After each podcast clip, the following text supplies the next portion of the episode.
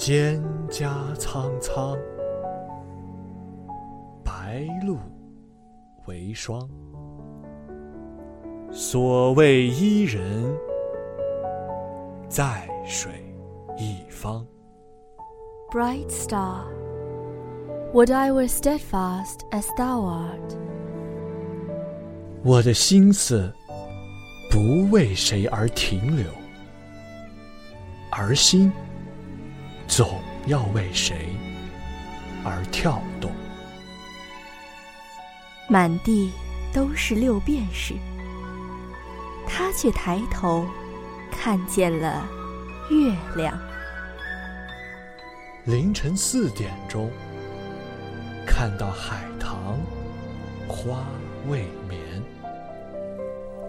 对于远方的思念、空虚感、期待，这些思想本身可以绵延不绝，比生命更长久。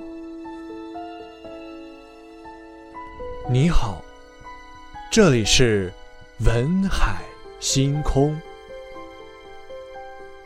我们带着文字的力量，千里之外，为你而来。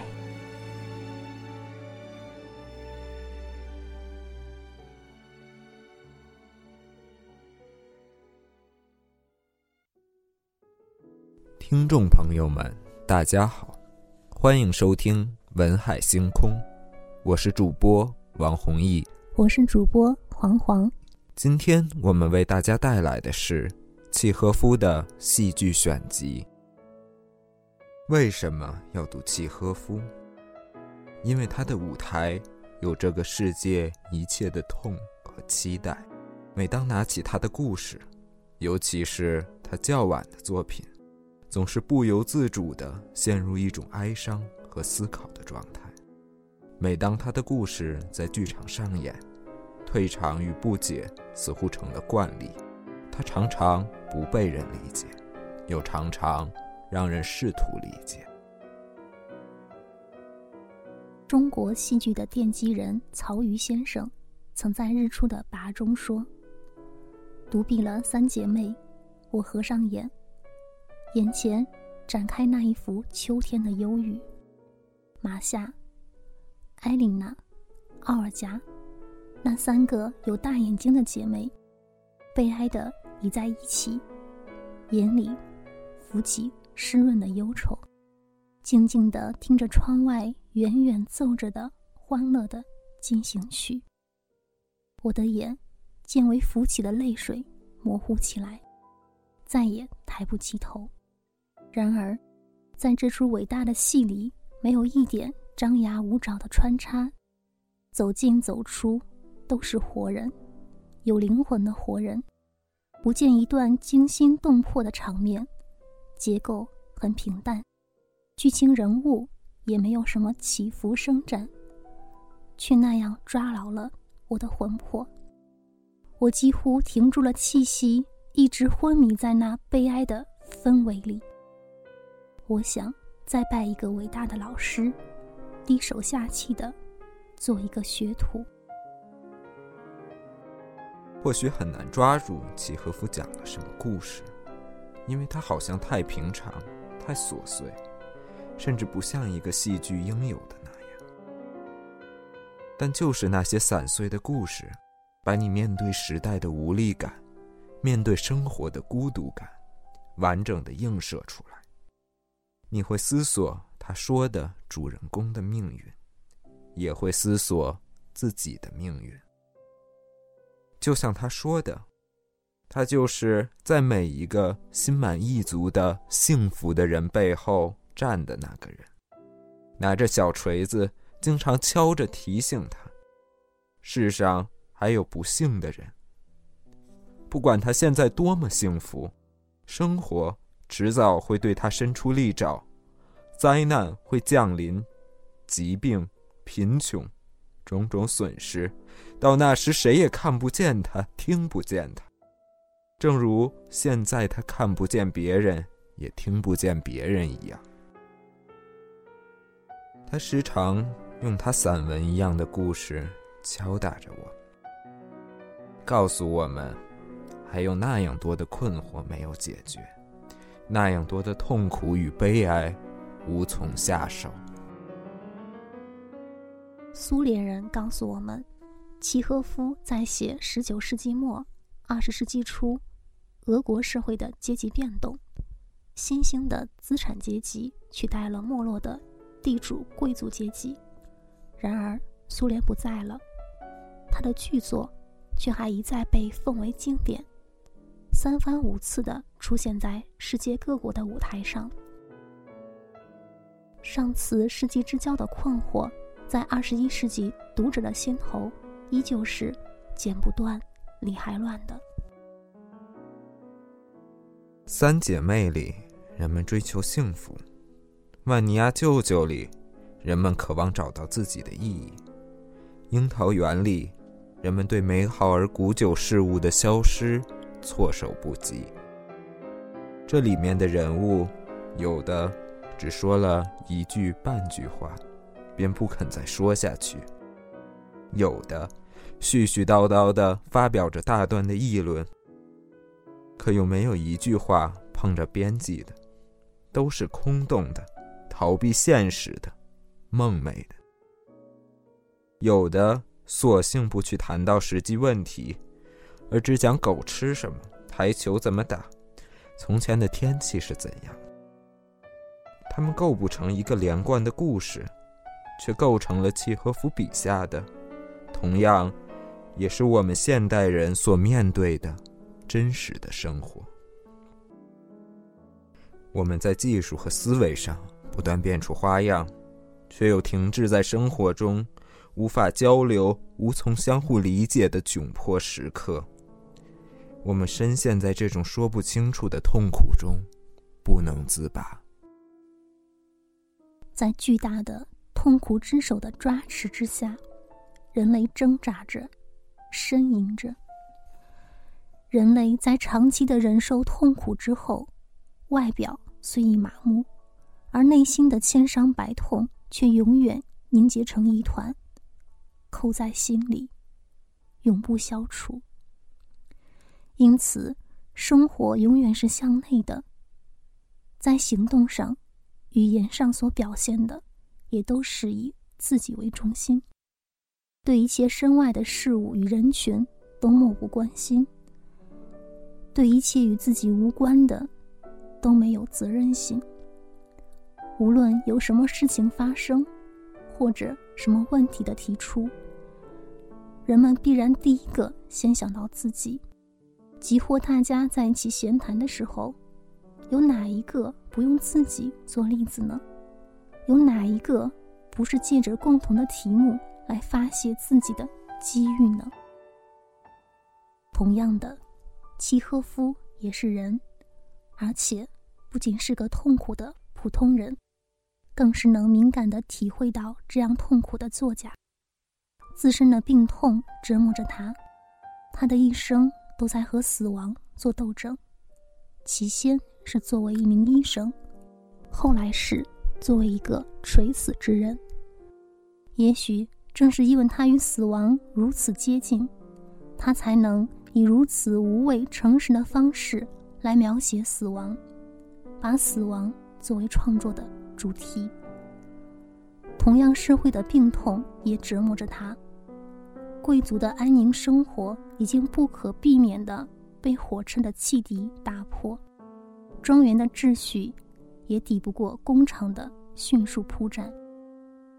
人们渴望找到自己的价值，在正教的上帝那里又得不到安慰。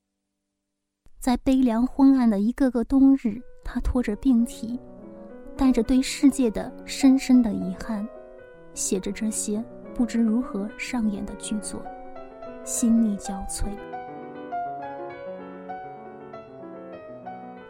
万尼亚舅舅问世的1897年，契诃夫病得很重，肺结核急剧恶化，并且有肺部大出血。作为医生，他很清楚自己再也无法无视自己的病症，只能卧床休养。一九零零年，他与演出他剧作的女演员克尼比尔订婚，次年结婚。同时，三姐妹面世。然而，爱得愈深，痛苦也就愈大。克尼比尔是著名女演员，在冬季非留在莫斯科的舞台上不可，而契诃夫的病况又非羁留在南方小镇雅尔塔不可。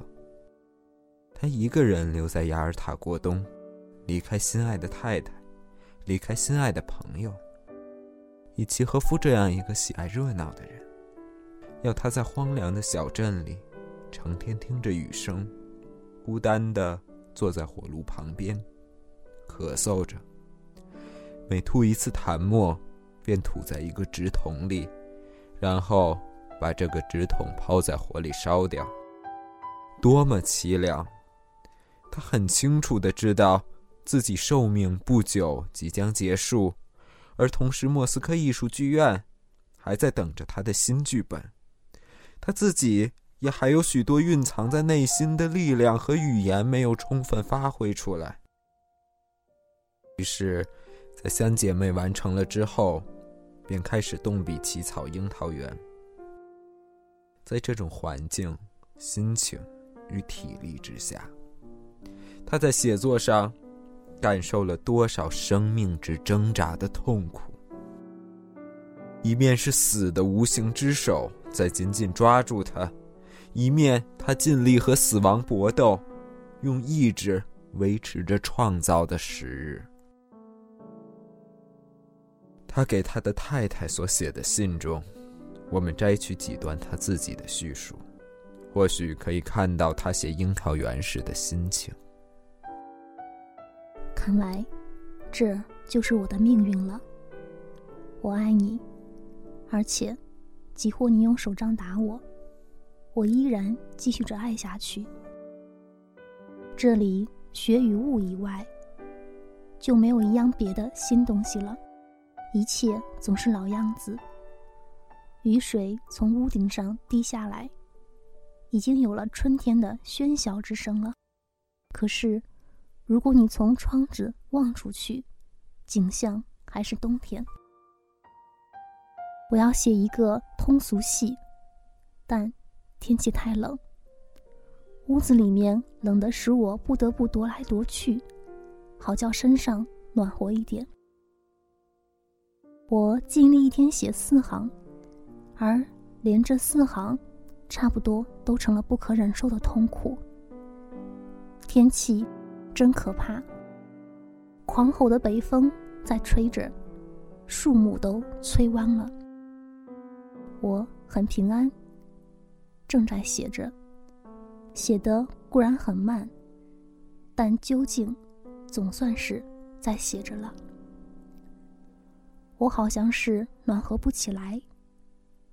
我试着坐到卧房里去写，但还是没有用。我的背被炉火烤得很热，可是我的胸部与两臂还是冷的。在这种充军的生活中，我觉得似乎连自己的性格全毁了。为了这个缘故，我的整个人也全毁了。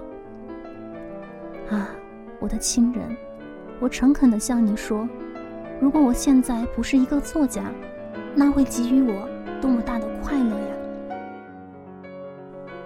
正是这样的生活，陪伴着他写完了《樱桃园》，也走完了人生最后的日子。这最后的一部戏刚一上演，他就去世了。如果要说这三篇剧作的剧情，或许可以很容易的解释清楚：曼尼亚舅舅。是一个不同阶层之间的矛盾与危机。万尼亚舅舅二十五年勤勤恳恳经营农庄，供养了视为偶像的教授妹夫后，终于发现教授不过是自私自利的一介庸才，而自己的青春与理想，都已寄托在教授身上，一去不复返了。这样一个简单的情节，却把整个社会的矛盾激发了出来。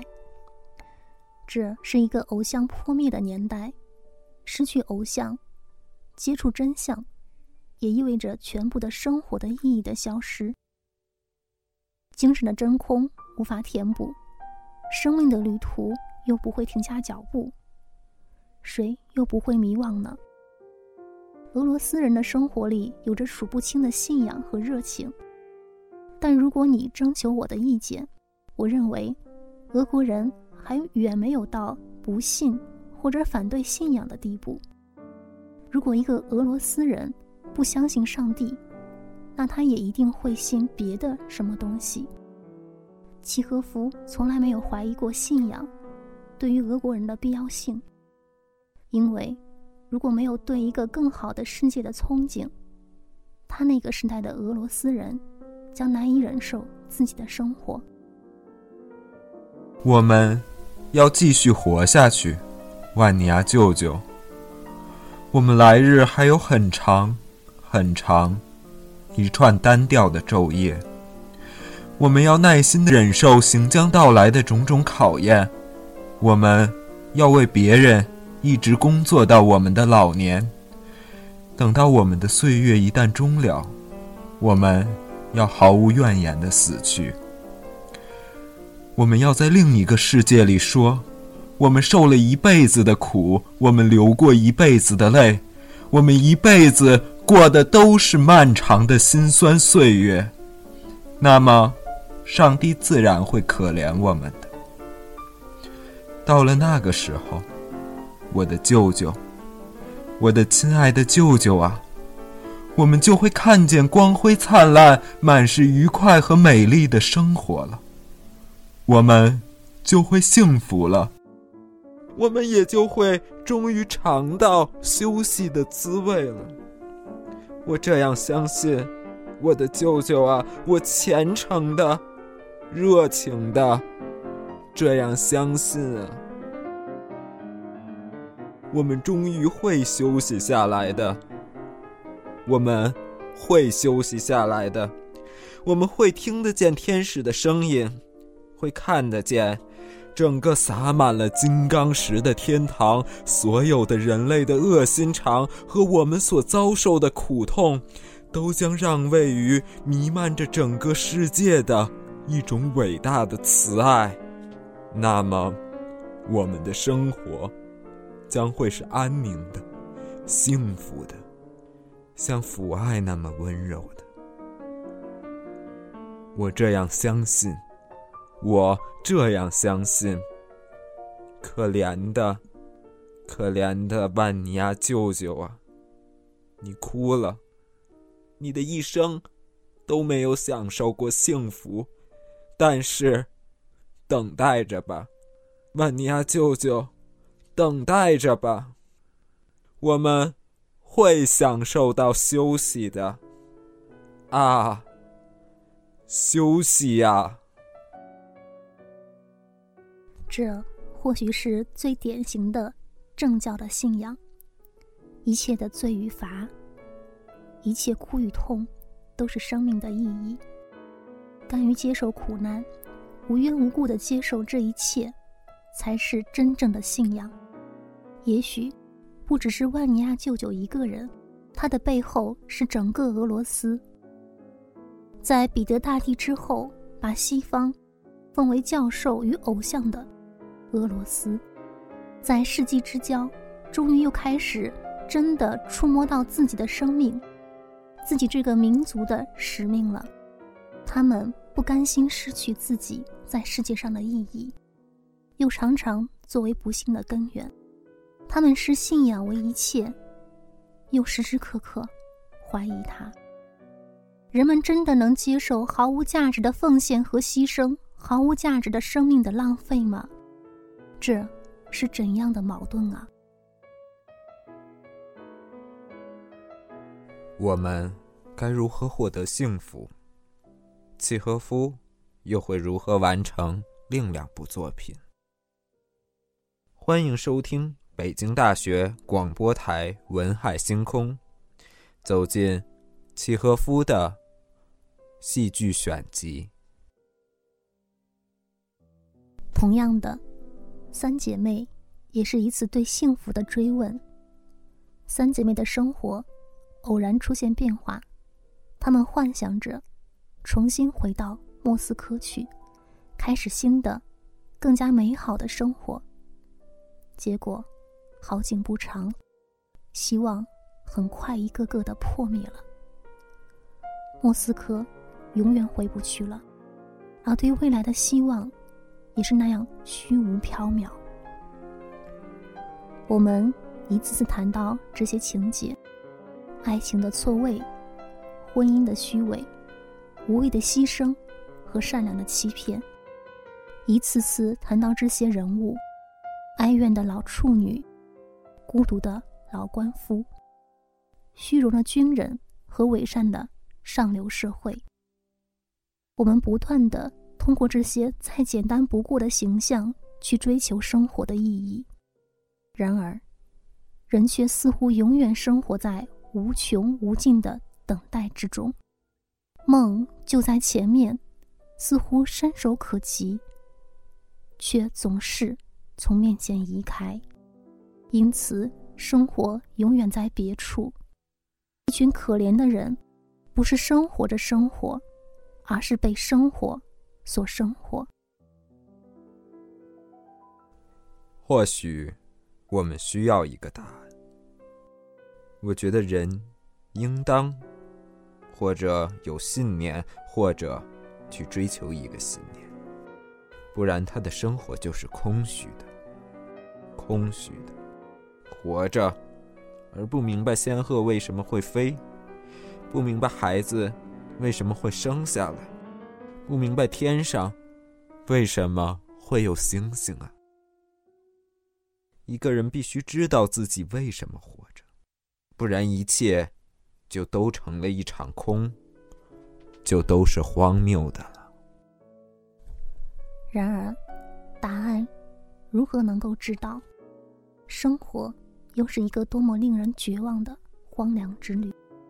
周遭的愚昧与黑暗，不知何时才能改变。在心灵的深处，永远是暗夜独行。那么，何谓幸福？幸福又在哪里？我们的幸福是不存在的，我们只能向往着幸福罢了。那遥远的幸福又能给现在多大的安慰呢？或许，对于三姐妹这样的才华横溢者，正是这样的精神家园，在他们刻骨铭心的梦想上，描绘了最高的诗意。虽然我们无奈的生活在平庸、仇恨甚至荒谬之中，但是却不能忍受这样的生活。我们思念更有文化的、更有品味的高尚的生活。我们愿意通过自己的劳动去创造明天更加美好的生活。我们以寂寂寥寥的怀念、年年岁岁的梦想，为平庸的日常生活。提供批评与鉴赏的尺度，并增添了必要的高贵、浪漫、伤感与童话般的温馨。我们如是生活。与三姐妹相比，樱桃园的家园主题更具有整体性和象征性。如果说三姐妹表现了对精神家园的不屈向往，那么。樱桃园就是表现了精神家园如何被破坏、被失去的挽歌般的立场。为了挽救一座即将被拍卖的樱桃园，它的女主人从巴黎回到俄罗斯故乡。一个商人建议女贵族把樱桃园改造成别墅楼出租，女贵族不听，樱桃园易主。而从拍卖会上。拍得这座樱桃园的，正是那位建议砍掉它，改建成别墅楼的商人。樱桃园中有两句著名的台词，一句是“别了，旧生活”，一句是“你好，新生活”。在契诃夫的世界中，不管是旧生活还是新生活，生活本身总是美好的，生活是幸福最终的保证。三姐妹的莫斯科就在那里，女主人的幸福生活也是可以预期的，甚至是伸手可触的。可是，历史总是这样。每当我们义无反顾，想要彻底的告别旧生活的时候，我们迎接到了新生活，往往是似是而非的。它将因为与旧生活的断裂而变得虚妄。丑陋，并令人疑虑重重。我们一路走来，负了太多的重。你想想看，安妮，你的祖父，你的曾祖父，和你所有的前辈祖先，都是封建地主，都是农奴的所有者，都占有过活的灵魂。那些不幸的人类灵魂，都从园子里的每一棵樱桃树、每一片叶子和每一个树干的背后向你望着。你难道没有看见？你难道没有听见他们的声音？啊，这够多么可怕！是啊，生活在这样的压力中，是多么可怕呀！这不是安妮亚一个人的重担，是我们所有人的，也是契诃夫的重担。在现代生活的潮水面前，我们无从选择。我们只知道过去的负累，并不得不相信未来的幸福。而中间的路这样漫长，我们能走到吗？人们常说。契诃夫不谈论宗教，也不信仰宗教。比尔加耶夫却说，俄罗斯人总是有对另一种生活、另一个世界的渴望，总是有对现存的东西不满的情绪。朝圣是一种很特殊的俄罗斯现象，其程度是西方没见过的。朝圣者在广阔无垠的俄罗斯大地上走。始终不定居，也不对任何东西承担责任。朝圣者追求真理，追求天国，向着远方。这何尝不是那个藏在文字背后，忍受着一切的折磨，又追逐着未知幸福的行者呢？本期的文海星空节目就到这里。感谢您的收听，想要获取更多优秀节目，请您关注北京大学广播台微信公众号。我是主播王弘毅，我是主播黄黄，我们下期再见。